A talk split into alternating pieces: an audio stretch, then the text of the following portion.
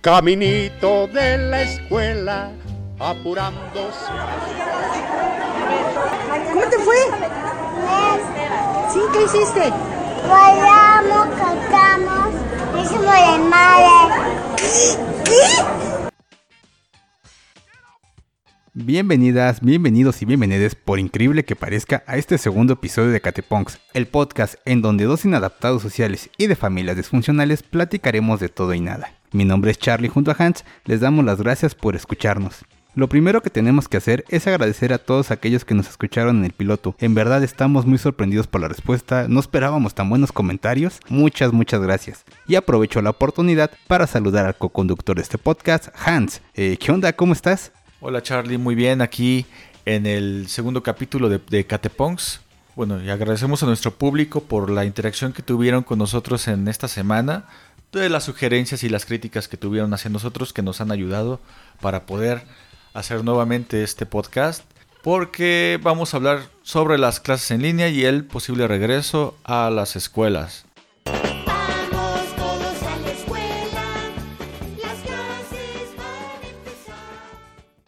A finales de marzo del 2020, la Secretaría de Educación Pública informaba que debido al COVID-19 se suspenderían las clases, tanto en instituciones públicas y privadas. Dicha decisión dio como resultado que aproximadamente 33 millones de alumnos dejaran de tomar sus clases de manera presencial. En ese entonces las autoridades educativas y sanitarias pensaban que el regreso a las aulas se iba a dar de forma paulatina en un mes. No seas tan crédulo, McFly. Al concluirse dicho periodo y al ver que las condiciones sanitarias no mejoraban, la SEP decidió implementar el programa Aprende en casa para que los alumnos tomaran sus clases a distancia. Dicho contenido fue dirigido a estudiantes de nivel preescolar, primaria y secundaria. Bueno, cuando diga su nombre, dicen presente o aquí. Soy la cerda. Y es que imagínate, Hans, no sé, por ejemplo, eh, que fueras en sexto de primaria, estás en la escuela, tocan el timbre, te despides de tu amigo, acabas de echar la reta y dices, bueno, nos vemos el lunes. ¿Y cuál? O sea, ya nunca regresaste a la escuela, ya ni siquiera te pudiste despedir de tus compañeros, es más, ni siquiera te firmaron una playera. bueno, no sé si ahora sigan haciendo lo mismo, Carlos. Bueno, yo recuerdo cuando salí de sexto de primaria, pues me firmaba mi playera y todo. Y pero ya no, nunca más los volví a ver, si acaso en la secundaria, ¿no, Charlie? Sí, no, y aparte en sexto hasta bailabas el vals, ¿no? Ahora sí que era, era el debut de baile de muchos. Bueno, yo no salí en el, en el baile porque ah, me puse ahí, hice una tontería, pero no quise hacerlo. No quisiste bailar, no, yo, yo imagínate hasta bailé la de Talía, la de arrasando.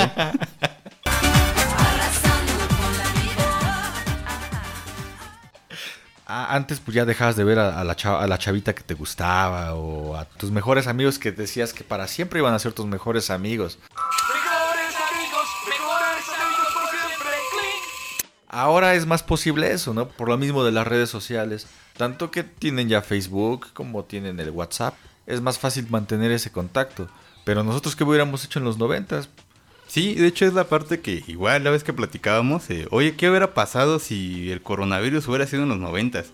Ahorita, por ejemplo, eh, hay la ventaja de las computadoras, eh, se pueden tomar las clases en línea, pero imagínate ese escenario, simplemente para verificar las tareas, ¿cómo hubiera sido? Ir al zaguán de la primaria, tocar, o sea, ¿cómo sería esa interacción? Ahorita ya con los grupos de WhatsApp, ya comentas, oye, ¿qué dejaron de tarea? Pero antes, o sea, era muy raro el que tenía teléfono. Eh, yo sí, sí tengo esa parte de duda, ¿no? ¿Cómo hubiera sido? Bueno, Charlie, también actualmente también hay mucha gente que no tiene teléfono. No sabemos cómo le hacen esos niños, los que apenas tienen un celular que pues ni siquiera jala el tal Android. Sí, igual, no sé si te acuerdas por el año 2000 cuando Fox estaba en campaña o apenas iniciaba su periodo como presidente, fue a Chiapas a dejar unas computadoras y supuestamente a dar acceso al internet. Pero a la comunidad que fue ni siquiera tenía luz. No, pues, pues, eso es lo gracioso. A veces parece que los gobernantes se burlan de la gente. Entonces, ¿estás satisfecho? Eh, Sí, por lo que hemos trabajado en el año, claro que sí, claro que sí, muy satisfecho. Eso no se nos ha dado el crecimiento ni la generación de empleo. Lo demás.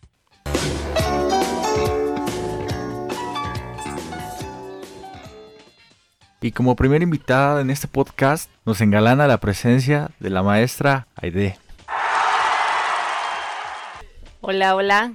Gracias, gracias por la invitación. Charlie, Hans, me presento, soy la maestra Aide de aquí de Catepec. Claro, eh, como no podía faltar, pues hablar un poco igual de nuestra educación en Ecateponks. Soy maestra a nivel primaria, llevo 10 años de docente frente a grupo. Mis primeros 5 años fueron a nivel preescolar y mis otros 5 años en nivel primaria. Y maestra, eh, ¿nos podrías decir cómo fue ese proceso de pasar de clases presenciales a clases en línea?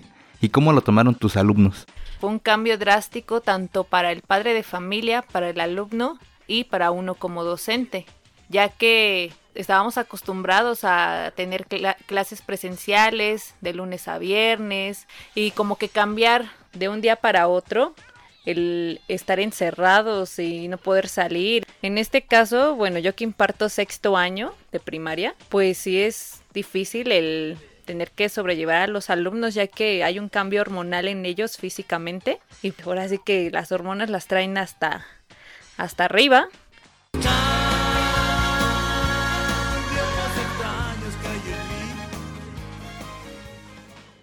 tienen un cambio de humor muy, muy, muy repentino, muy difícil.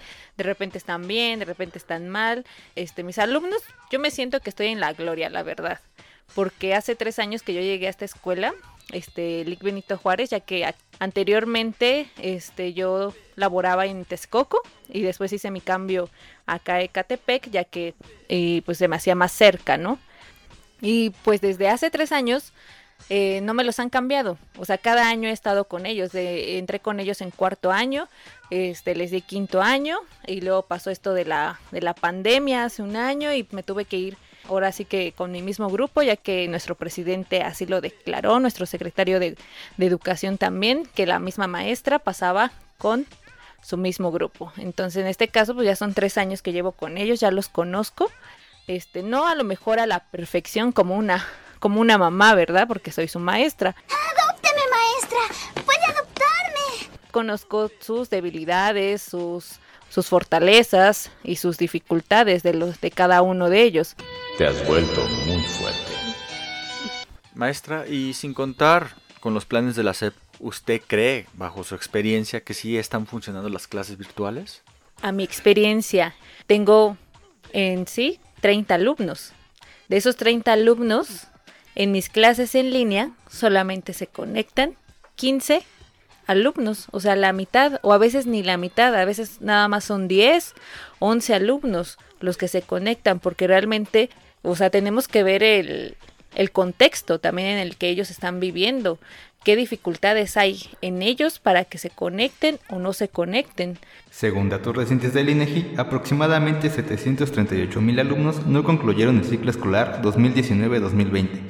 O sea, seamos honestos, eh, si presencialmente hay alumnos con rezago escolar que no pueden o que no aprenden, ¿por qué? Porque su contexto familiar no los ayuda, porque realmente no hay una familia o no hay apoyo familiar en su educación. Vuelvo en una semana. Adiós.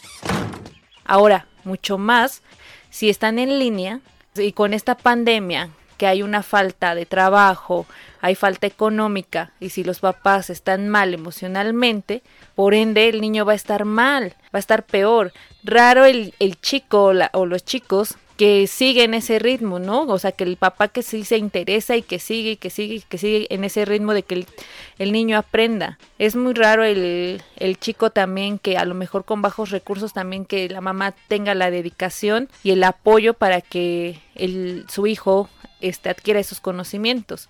Es difícil, pero pues tampoco imposible.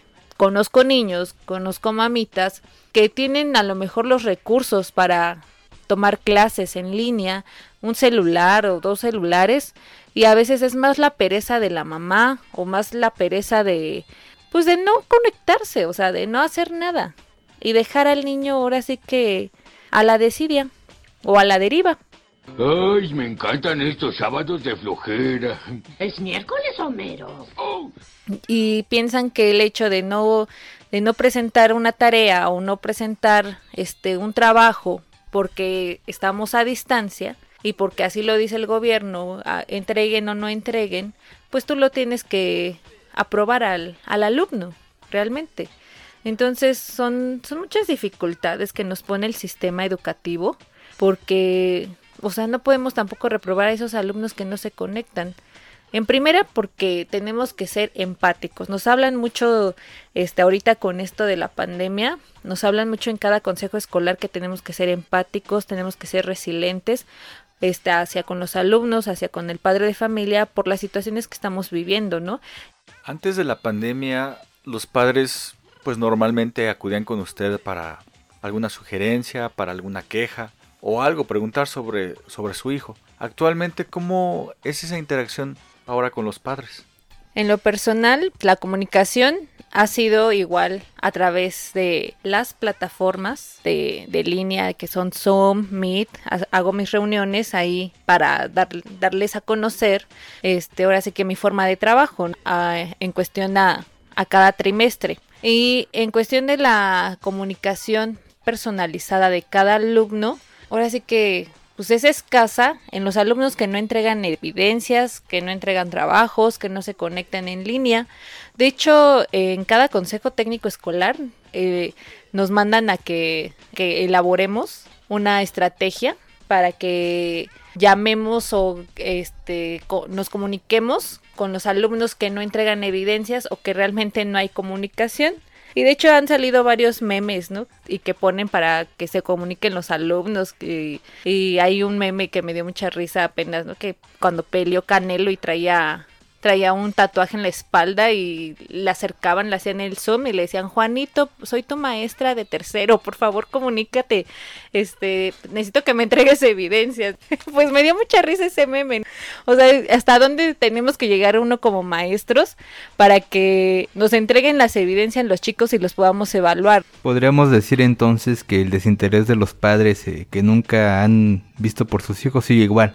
Y pues sí, eh, en esa cuestión, este, la comunicación, pues nada más es con ellos, que es escasa, con los alumnos que son a lo mejor de siempre, o sea, que ya los conoces, que sabes que tanto ni las mamás van a las juntas cuando eran de forma presencial, que no te entregaban tareas, que si les mandaba citatorio o reporte, pues tampoco iba la mamá. ¿Qué tal? Soy Jennifer Miel, la maestra de Matilda. Oiga, sea lo que sea, ahora es su problema, señorita. Entonces, en, en esta forma este virtual o por línea, pues sigue siendo igual, o sea, no ha cambiado nada, o sea, la comunicación ha sido escasa con esos mismos alumnos que están en rezago escolar. Y por otra parte, eh, en mi cuestión personal, como madre de familia, eh, ya que tengo una, una hija de 11 años que está cursando quinto año, como mamá de familia también me pongo del otro lado. Es difícil, ¿por qué? Porque te tienes que partir en, en muchos pedazos para que pueda seguir un ritmo educativo, académico, tu hija, si así lo quieres, como padre de familia, así te así no tengas un celular, así no tengas una tablet, una laptop, pero eh, dicen que el que quiere puede. Y en este caso, eh, mi hija eh, que cursa quinto año, pues sí ha sido un cambio drástico también para ella, ya que ella este cursaba su cuarto año en una primaria privada, ya que por cuestiones este económicas por esta pandemia la tuve que pasar de una escuela privada a una escuela pública por falta de economía o falta de recursos económicos. ¿Y cómo fue la adaptación de tu hija de pasar de una escuela privada a una pública? Y en este caso, bueno, mi hija yo vi su cambio de que pues sí es difícil para un niño que entra a una nueva escuela, a un nuevo grupo, con nuevos compañeros, nuevas, una nueva maestra, y que la- los tienen que conocer a distancia, donde no hay una interacción, donde no hay este, ahora sí que una empatía o una comunicación más allá de, de buenos días, maestra, y buenos días, compañeros, hasta ahí. Y al principio se me, se me desanimaba, este, estaba como que muy, muy triste, ¿no? Porque decía, es que no me hacen caso, mamá, es que no me dan la participación. Ni siquiera sé quién eres. Y yo, pues espérate, hija, pues poco a poco te va a ir conociendo la maestra, se va a ir, este, asociando contigo, ¿no? A continuación les dejamos el relato de viva voz de la hija de la maestra Aide, donde explica cuál es su sentir en su nueva escuela. Hola, yo soy Dani y esta es mi experiencia en la pandemia. Bueno, fue un cambio muy drástico porque de una escuela privada con monjas me fui a una escuela pública sin despedirme de mis mejores amigos. Bueno, eso yo creía. Ella no vi a mis maestras y ya cuando estuve en la pública no conozco a ni mis compañeros ni a mis maestras, hasta me cambiaron tres veces de maestras.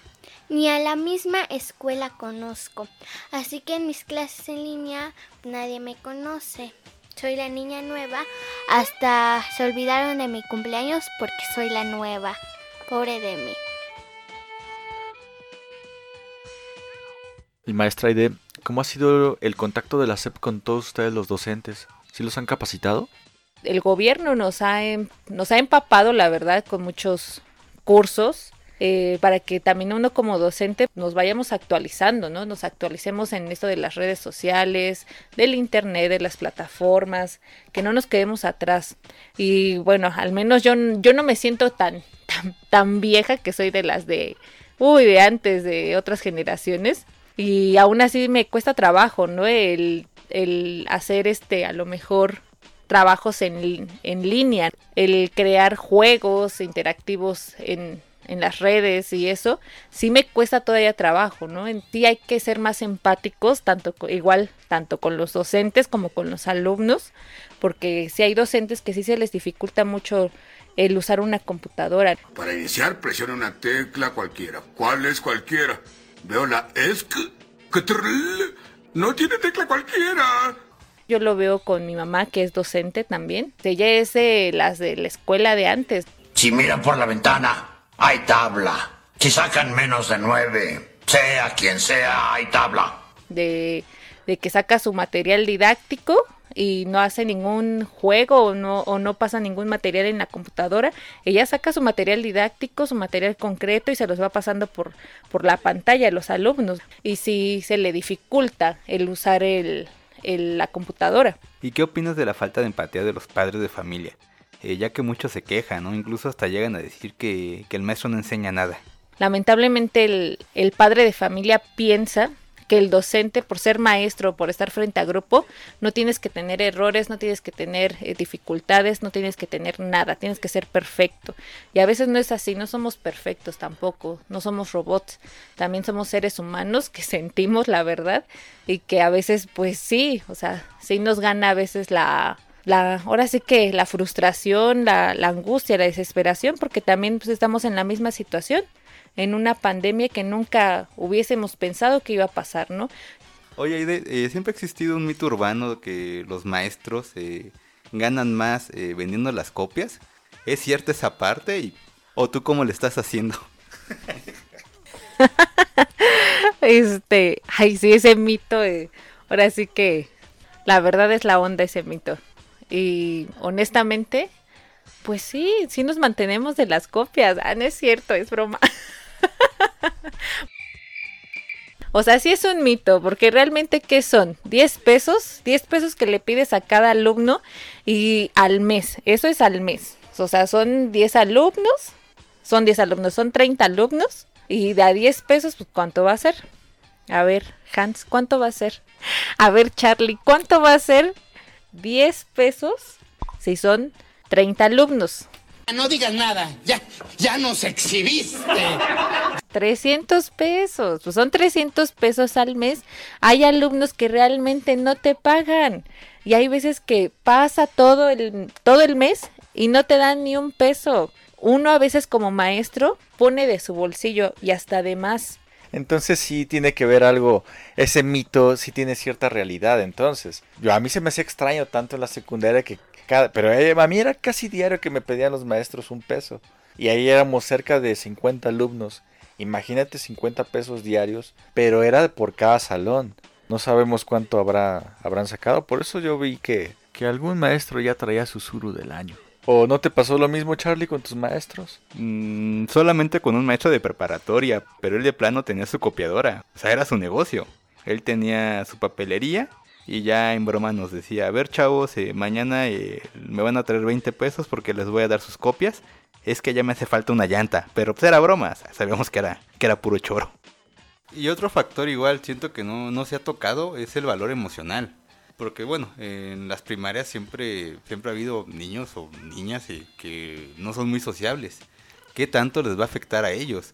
De repente estar encerrados y otra vez volver a la convivencia, sí se tendría que poner atención en ese sentido. Pues ese ya es un tema más psicológico de cada niño, ¿no? Porque hay muchos niños que les, se les dificulta mucho el cambio, tan solo como el entrar a una escuela nueva, como el caso de la hija de la maestra Aide. No, no conoce a sus compañeros actuales, no conoce a, ningún, a ninguna maestra, no conoce ni a la escuela. No se preocupe, señor Simpson, podemos cuidarnos solos. Alto, inspección de billeteras. Ah, claro. Creo que todo está en orden. Increíble, pero funcionó. Entonces, si es una niña con problemas psicológicos, pues le va a afectar más ese cambio que, que tú te haces mención.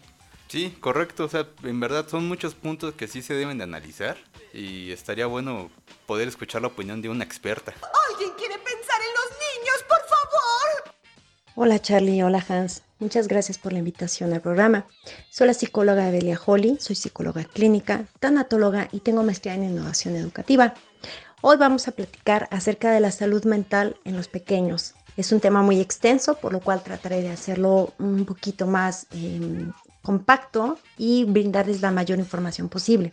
La actual crisis es un acontecimiento traumático masivo que ha desencadenado una avalancha de trastornos de ánimo y ansiedad a nivel mundial. Según la OMS, se estima que de unas 5 personas padece afectación mental, esto es el doble que en las circunstancias normales. ¿Qué pasa entonces con la salud mental de los niños? Un 21% de estos chiquitos está en riesgo de padecer un cuadro depresivo, ya que es el aislamiento más el miedo a la enfermedad o a perder a un ser querido o que bien ya lo perdieron, más los problemas económicos, la violencia intrafamiliar que va acentuada, lo que les genera ansiedad y puede ser un daño psicológico permanente. Un niño que está constantemente estresado no va a estar enfocado en aprender, incluso pueden inhibirse capacidades y habilidades importantes para su desarrollo. No pueden socializar, no pueden compartir, no pueden desarrollar habilidades de lenguaje, motrices ni recreativas. Entonces, los papás estarán preguntando, ¿cómo puedo darme cuenta de que mi hijo empieza a presentar o ya tiene un problema de salud mental? Los pequeños de menos de 6 años van a tener regresiones, no quieren dormir solos, tienen accidentes a la hora de ir al baño, sus horarios de sueño y apetito se vienen alterados. Los chiquitos de 7 a 11 años tienen irritabilidad, falta de atención, hiperactividad, pesadillas, se muerden las uñas, comen de más, aumentan de peso como una consecuencia de la inactividad física y también de la depresión. Los adolescentes, ellos tienen cambios súbitos de humor, alteraciones de apetito, horarios de sueño también alterados y bueno, no olvidemos que en esta etapa viven sus emociones al máximo. Para evitar que desarrollen una enfermedad mental o adicción, es muy importante que sigan socializando con sus amigos en línea, hay que darles espacio, negociar en vez de prohibir, incorporarlos a la dinámica familiar y cuidar que no se aíslen mucho. Recordemos que cualquiera de nosotros puede manifestar síntomas de ansiedad y depresión como respuesta al aislamiento. Es una respuesta normal y adaptativa. ¿Cuándo se debe de buscar ayuda para un pequeño o en general? Si el comportamiento es muy extremo, si habla de querer dañarse o querer dañar a otra persona, si tiene ideas catastróficas o que contrariamente no externe su estado de ánimo, dormir mucho, no comer, etc. También hay que tomar en cuenta si el pequeño se ha enfrentado a la pérdida de uno o a varios seres queridos por motivo de esta pandemia. Les agradezco muchísimo su atención y el poder aportar algo. En redes me pueden encontrar en Facebook como psicóloga Eve Hawley, les deletreo el apellido H-A-W-L-E-Y. En Instagram me encuentran como Eve How y en mi WhatsApp es 55 34 70 34 83. Un saludo. Y maestra Aide, en verdad muchas gracias por haber platicado con nosotros. Eh, ¿Algún mensaje que gustes dejar a tus alumnos? Pues esperemos a ver que les vaya muy bien para el próximo ciclo escolar que ojalá ya sea presencial. Y se pueda regresar a la escuela de forma segura. Claro, principalmente por lo de los maestros y de, y de los niños. Y que las circunstancias se vayan dando para que se tomen una buena decisión. Bueno amigos, este fue el segundo episodio de Cateponks. Esperemos que haya sido de su agrado. Y muchas gracias por escucharnos. Ahí nos pueden seguir en la página de Facebook como Cateponks Podcast. Y próximamente ya estaremos subiendo los videos a YouTube. Y como diría Jimán. Hasta la próxima se despide Jimán deseándoles buena suerte y buena salud.